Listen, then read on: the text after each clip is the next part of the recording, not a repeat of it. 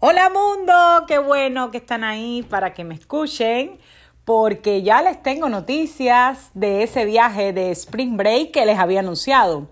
Pues tal como era nuestro plan inicial, tomamos toda la carretera interestatal I-95 desde Miami rumbo norte por la costa este para visitar eh, la ciudad de Daytona Beach. Llegamos más o menos en unas cuatro horas porque siempre eh, hacemos parada en alguna estación para abastecernos de gasolina, para ir al baño, para tomar algún aperitivo. Y también no olviden que en estos casos, en estas estaciones van a encontrar revistas con el anuncio de las principales atracciones turísticas y también busquen siempre las cuponeras porque ahí vienen descuentos para todas esas atracciones. Este punto creo que es importante. Bueno, pues en cuanto al alojamiento de Daytona, hay eh, preciosos resorts que están alrededor de la orilla de la playa. Es una buena sugerencia para eh, hospedarse. Pero si quieres ahorrar un poquito más, puedes tomar un hotel que esté cerca de la autopista si tienes un auto, no hay problema porque te puedes desplazar sin ningún problema hacia el centro de la ciudad y las principales atracciones. Pues nada, nosotros eh, lo primero que hicimos fue ir a conocer el complejo eh, Daytona Beach International Speedway. Es impresionante, háganse cuenta que es el estadio de las carreras de moto. ¿Se acuerdan que les había dicho eh, carreras de autos, perdón. ¿Se acuerda que le había dicho que precisamente esa ciudad es la sede de Nazca? Y ahí se hacen estas carreras que son mundialmente conocidas y que atraen a montones de turistas anualmente. Eh, este estadio tuvo una inversión de 400 millones de dólares hace muy poco, lo cual eh, le hizo mejoras impresionantes con suite muy lujosas, tiene asientos muy espaciosos y bueno, ¿qué les puedo decir? Es muy emocionante ver eh, las carreras eh, por esas pistas inclinadas que sí pude ver y bueno, pude ver ¿no? los videos de todas las actividades que se desarrollan ahí. Así que una sugerencia que le doy es que si pueden eh, participar en alguna ocasión en este importante evento eh, de carreras de autos, pues que lo hagan, porque ya yo le tiré el ojo y pienso eh, planificar otra visita para ver este evento tan importante. Pues otra de las cosas que quería hacer en Daytona era pues dar un recorrido por el lugar donde estuvieron las propiedades del presidente Fulgencio Batista. Están en la calle Halifax, eh, con el número 137 y 145 están junto al río, porque la ciudad de Daytona está junto al mar, pero también tiene un río eh, precioso, a través del cual se sitúan preciosas mansiones. Allí ya no existen las propiedades del expresidente, sino que hay una iglesia que eh, es ortodoxa griega y también un edificio multifamiliar. ¿Qué les puedo decir del Museo de Ciencia y Arte? Que era otra de las cosas que me hacía mucha ilusión. Me quedé impresionada. Primero que todo, llegas y ves eh, unas áreas verdes sumamente cuidadas, con lagos, eh, animales, eh, animalitos allí sueltos, aves, una cosa de verdad preciosa. Vas en tu carro a través de todos estos terrenos y llegas al edificio donde está el museo. Déjeme decirle que nunca me imaginé encontrar en una ciudad tan pequeña tantas obras de artes importantes. Para mí y para mi familia fue asombroso. El personal mantiene el museo impecablemente.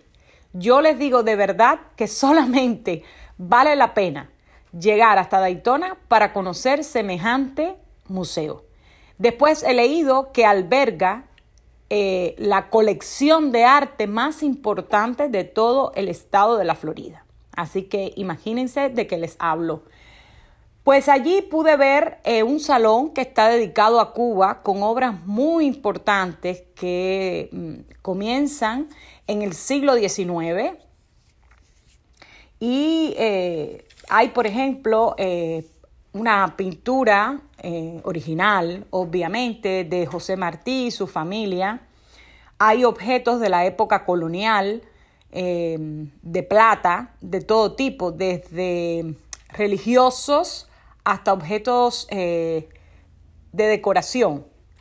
También, por ejemplo, eh, a mis niños les impresionó una maqueta de toda la fábrica de chocolate Hershey que allí existió en Cuba, muy cerca de la capital.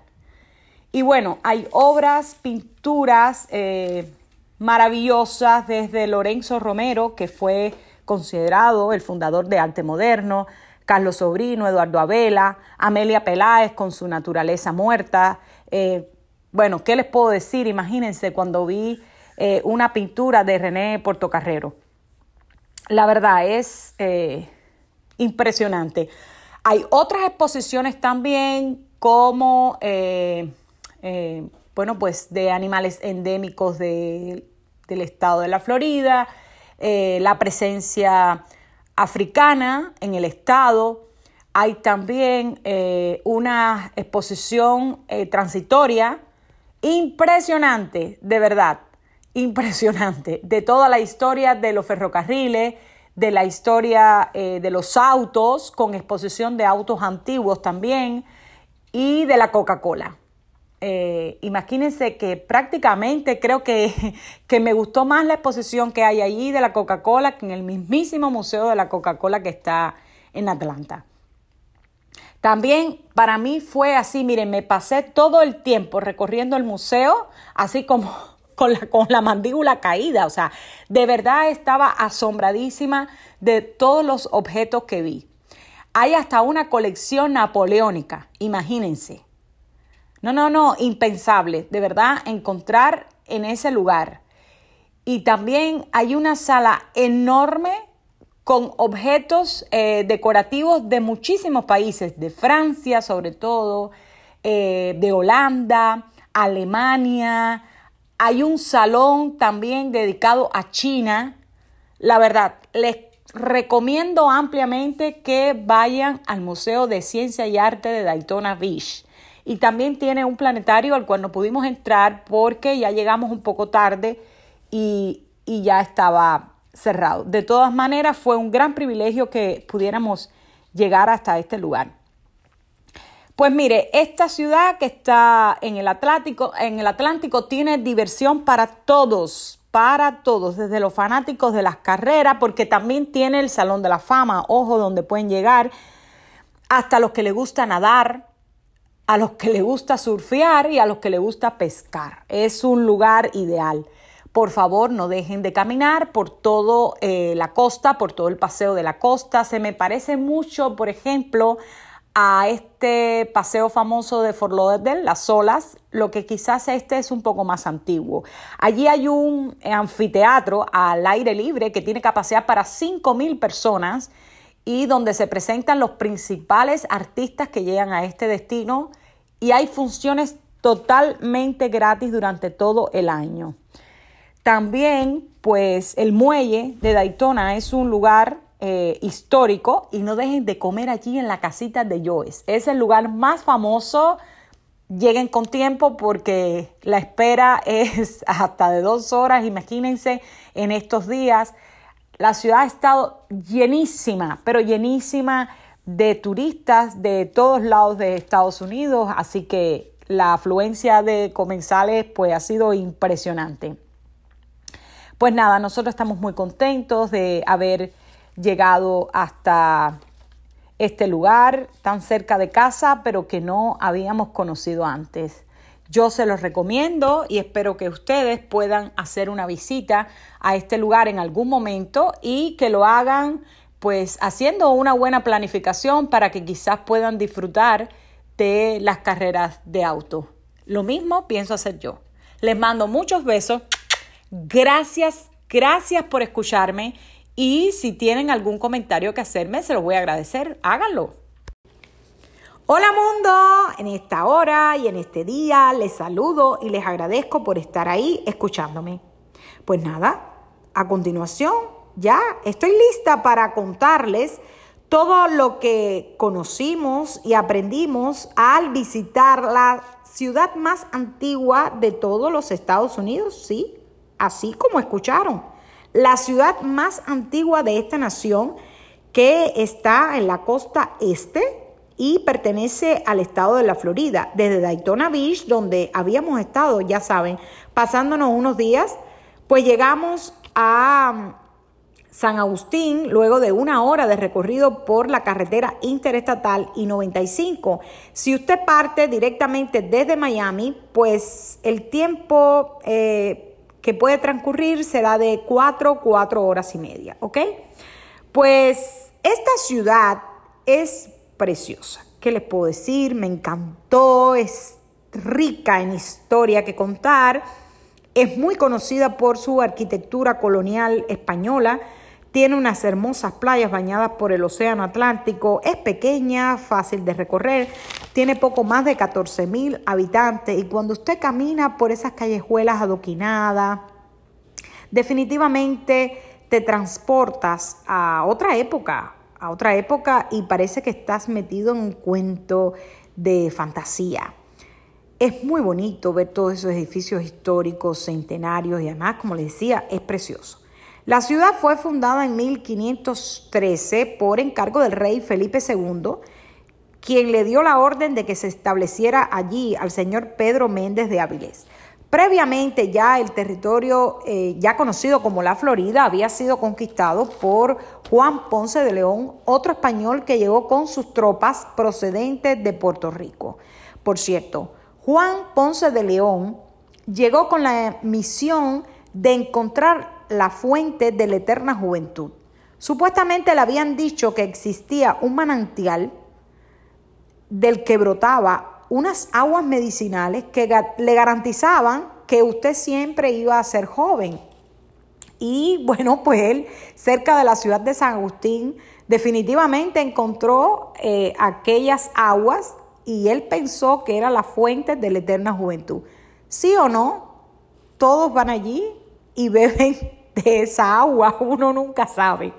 Es un parque ahora mismo eh, arqueológico muy bonito, donde independientemente de la atracción de la fuente, pues hay bastante allí de la historia de, eh, la tribu Timicuan, que era la que habitaba toda esa zona antes de que llegaran los españoles. Hay varias exposiciones de la historia de toda esa época y la verdad que a los niños sobre todo les gusta mucho las representaciones que hacen con los cañones, cómo se construían las armas en ese momento. Hay allí como un pueblo indígena para que más o menos uno tenga idea de cómo vivían.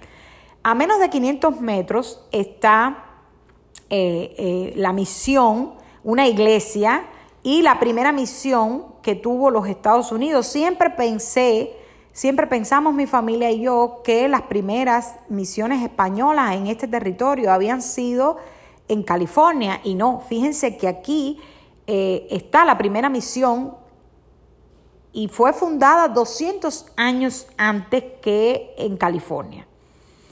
Pues aquí se celebró la primera misa y fue ofrecida por el padre Grajales, luego de la cual los españoles y los nativos celebraron la primera cena de acción de gracia. Fíjense qué interesante. Luego, claro, los colonizadores llevaron a cabo una amplia campaña de evangelización y establecieron un santuario dedicado a la Virgen María. Y se llamó así, la Virgen de eh, la leche y el buen parto. Es una imagen de la Virgen María preciosa y que nunca antes, al menos nosotros habíamos visto, nunca habíamos visto a la Virgen amamantando al niño Jesús. La iglesia es muy bonita, tuvimos la suerte de, que poco después de llegar eh, se ofreciera una misa en español por un padre muy carismático, la verdad. Fue muy bonita la misa, un padre colombiano bastante joven y bueno, pues eh, todos los terrenos alrededor de la iglesia son muy bonitos, se respira una paz y una, unas energías maravillosas. No les puedo explicar, hay que sentirlo, hay que vivirlo. Allá hay como un cementerio también, parece que pues ha sido costumbre allí enterrar a varias personas y bueno, pues está la capilla donde está la Virgen, es muy bonita, es una capillita muy pequeña, pero la verdad muy bonita, muy coqueta y vale la pena conocer este lugar. Hay también un museo eh, allí junto donde, eh, bueno, pues eh, están expuestos varios aspectos de la fundación de la ciudad, como le decía, por los españoles. Pues ya mm, llegando a la ciudad, hay varios parqueos públicos, no hay ningún problema para conseguir estacionamiento. Y miren que yo fui en días donde había un alto volumen de turistas. La calle más transitada, más turística, digámoslo así, se llama eh, George, la George Street. Por supuesto, eh, tienen que recorrerla, no es muy grande, son aproximadamente cinco cuadras en donde van a encontrar unos edificios preciosos. Estos balcones así llenos de planta, muy típicos españoles, a mí en lo particular me encantan. Eh, la calle está llena de, de negocios, de restaurantes, de bares. La verdad es muy concurrida. Allí van a encontrar la escuela más antigua de todos los Estados Unidos. Es una escuelita de madera y actualmente es un museo. Y a los niños les va a encantar porque hay maestros y hay alumnos animatrónicos que ofrecen una visión más o menos de cómo era la educación en los Estados Unidos en el siglo XVIII. Eh, terminando esa calle, pues van a ver a su derecha el fuerte de San Marcos. Es muy bonito, no dejen de de visitarlos y fue pues una orden de los españoles construirlo precisamente por la gran cantidad de ataques que habían por parte de los piratas que codiciaban conquistar esta ciudad. Esta ciudad está hecho de piedra coquina y en 1924 fue declarado monumento nacional. También, por cierto, hablando de piratas, hay un museo dedicado a ello y tiene una eh, colección tremenda de artefactos que tienen que ver con ellos. Y está toda la historia de los piratas más reconocidos que estuvieron allí en, en San Agustín, que el Barba Negra y el Francis Drake. A los niños esto les va a encantar. Luego, claro, van a querer comprar muchas cositas allí de la, de la tienda. Entre los museos que también le van a encantar eh, a sus hijos, si los tiene, el de las cosas raras. Bueno, van a encontrar allí las rarezas, bueno, más inesperadas del mundo entero. Y a la entrada hay una réplica del David de Miguel Ángel enorme, que de verdad fascina. Entre las eh, edificaciones bien opulentas que hay en la ciudad. Está la Basílica, que fue la primera parroquia como tal de los Estados Unidos. Está también la Casa del Gobernador, que es un edificio español precioso. Actualmente es un museo y tiene muestras de todo el pasado histórico, económico y cultural de la ciudad. Paseen por la calle Avilés, que es la la calle pública más antigua de todos los Estados Unidos y ahí también está el antiguo hospital español, el hospital militar, que es un museo y más o menos se pueden tener una idea de cómo, cómo era en aquellos tiempos, todos los tratamientos, los medicamentos que utilizaban, los procederes que se hacían y cuenta con un jardín bastante grande donde hay varias plantas medicinales que se utilizaban desde aquella época. Es muy interesante, la verdad. Está el Museo de las Luces. Es, eh, la entrada es totalmente gratuita, que antes era el Hotel Alcázar. Es un edificio de verdad opulento, majestuoso y le da una idea de cómo fueron los años dorados ahí en San Agustín. Es de estilo renacentista, español y tiene importantes obras de arte. Allí se celebran bodas y eventos eh, privados porque la verdad que, bueno, es como, no sé, como estar en un cuento. Eh, solamente recorrer cada salón, las escaleras, los pisos, en fin, toda la arquitectura del edificio, la verdad es un goce tremendo. Pues otro de los lugares que también se puede visitar es la isla de Anastasia, que está enfrente. Hay un puente, eh, pues, ¿qué les puedo decir? Impresionante, que te lleva hasta allí. Es muy bonito para que vean, bueno, las grandes mansiones que hay allí. También hay un parque nacional con una reserva eh, ecológica importante. Y también, bueno, otra de las cosas que les puedo sugerir es que pueden hacer un tour en bote y así tienen pues una visión diferente de la ciudad. También hay un trencito que se conoce como el tren rojo, donde, bueno, te hacen un tour por toda la ciudad, tiene diferentes paradas y los choferes están muy bien preparados, te dan todas las explicaciones de la historia.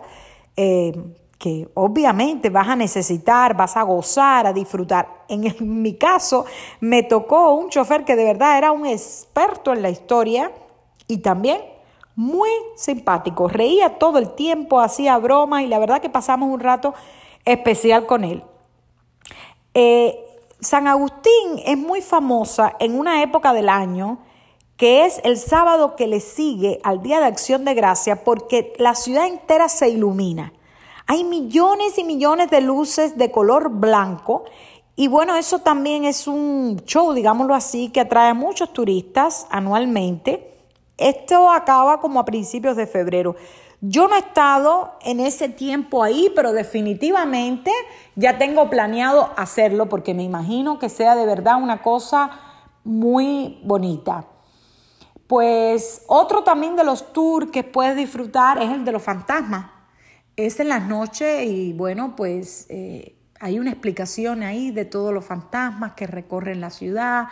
Te puedes visitar también el cementerio porque está incluido y es, digamos, una aventura que sobre todo los niños que les encanta tanto toda esta cosa de las fantasías y los cuentos y todo eso, los héroes, pues les va a encantar. Otro edificio importante es el College eh, Flagger, es majestuoso, no, no entré, pero es una cosa impresionante, está en el mismo centro de la ciudad. Pues, ¿dónde hospedarse? Eh, San Agustín tiene eh, varios hoteles también. Otra sugerencia que le doy es que mm, pueden hospedarse en montones de hoteles que están pegado a la autopista, no necesariamente dentro de la ciudad. Los hoteles dentro son más costosos. Si usted tiene eh, auto y se puede quedar, no sé, 20, 30 minutos eh, de ahí, pues puede encontrar hoteles eh, pues menos costosos. Es una opción. Le estoy dando esas dos opciones. ¿Dónde comer? Bueno, la ciudad está llena de restaurantes de todo tipo. Yo en lo particular le aconsejaría que se llegue hasta el restaurante Columbia.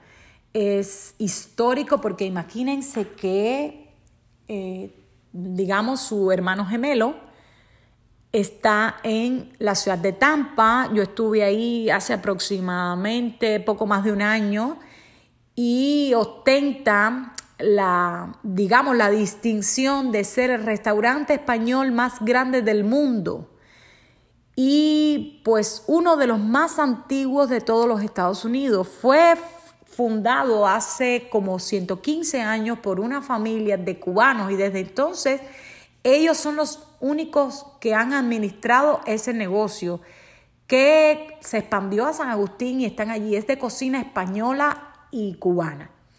Es hermosísimo de por sí el edificio. Van a ver eh, que todo está lleno de azulejos blancos y azules pintados a mano. De verdad, es, es un encanto el restaurante. Es un lugar que ha sido galardonado muchísimas veces. Y bueno, pues, ¿qué les recomiendo? El pargo, la paella valenciana, el filet miñón, el sándwich cubano es uno ahí de los protagonistas. Y obviamente el café, porque todo empezó con la historia del café. Todo empezó en Tampa con un pequeño eh, café. Así que bueno, esa es una de mis recomendaciones, pero ya les digo, hay restaurantes de todo tipo. Así que bueno, hasta aquí mi, mi historia del viaje. Yo espero que les resulte de, de ayuda y que bueno, algún día vayan a San Agustín. Se los recomiendo muchísimo.